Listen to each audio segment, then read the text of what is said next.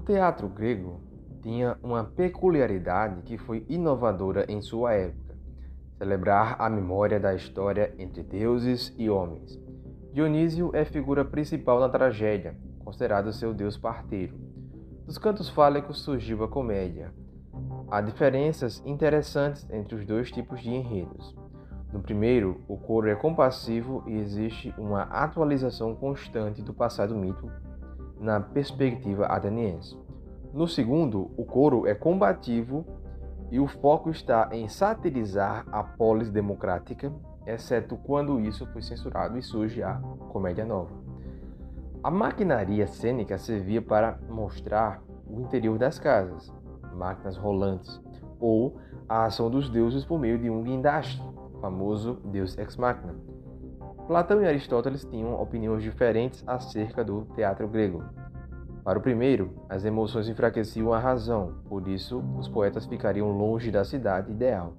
Para o segundo, a tragédia era pedagógica e catártica, purificadora, servindo como ensino e remédio. A peça Prometeu Acorrentado, escrita por Ésculo, conta a história de um deus que foi punido por Zeus porque roubou o fogo do Olimpo, dando surgimento aos homens da forma como o conhecemos. Foi jogado no Cáucaso, cadeia de montanhas que se situa entre o Mar Negro e o Mar Cáspio, entre a Europa Oriental e a Ásia Ocidental. Sua punição foi aguentar uma ave de rapina comendo seu fígado em um processo cíclico que se, sempre se reinicia. A peça é de trama simples e episódica. Cada personagem aparece apenas para ressaltar a mesma questão sobre um ponto de vista diferente. Um aspecto interessante a se ressaltar é o poder preditivo de Prometeu, que revela que ele já sabia de tudo e, mesmo assim, se sacrificou pelos homens. Outra parte interessante da peça é quando o personagem Oceano repete a máxima imortalizada por Sócrates, o conhece-te a ti mesmo. No teatro grego, outros deuses sofreram punições similares, como Atlas, irmão de Prometeu, condenado a carregar o mundo pelas costas. Um coro aparece a todo momento para se compadecer dos sofrimentos de Prometeu. Io, jovem virgem, filha de Inácio, que é filho de Oceano, aparece na trama sofrendo, pois foi, pois foi punida por Zeus por ter se negado a entregar sua virgindade a ele. Prometeu, com seu poder de previsão, fala sobre suas punições futuras, mas ressalta que haverá uma saída, passando por Górgonas, pelos cães de Zeus e outras atribulações, terminando pelo Egito, onde ela escapará, parindo um filho de Zeus e assumindo novamente a forma humana. Por que insistes tanto, infortunada moça, em preservar a virgindade quando podes ter o mais poderoso e maior dos esposos, as flechas dignas dos anseios por ti feriram Zeus.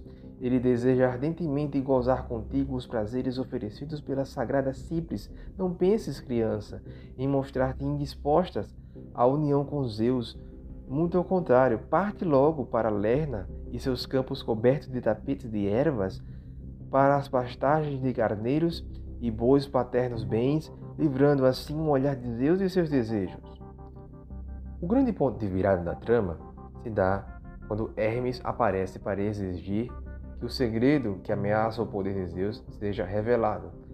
Prometeu se regozija com isso, pois sabe que um dia Zeus haverá de ser humilde, pois cairá, assim como caíram seu pai, Cronos, e avô Urano.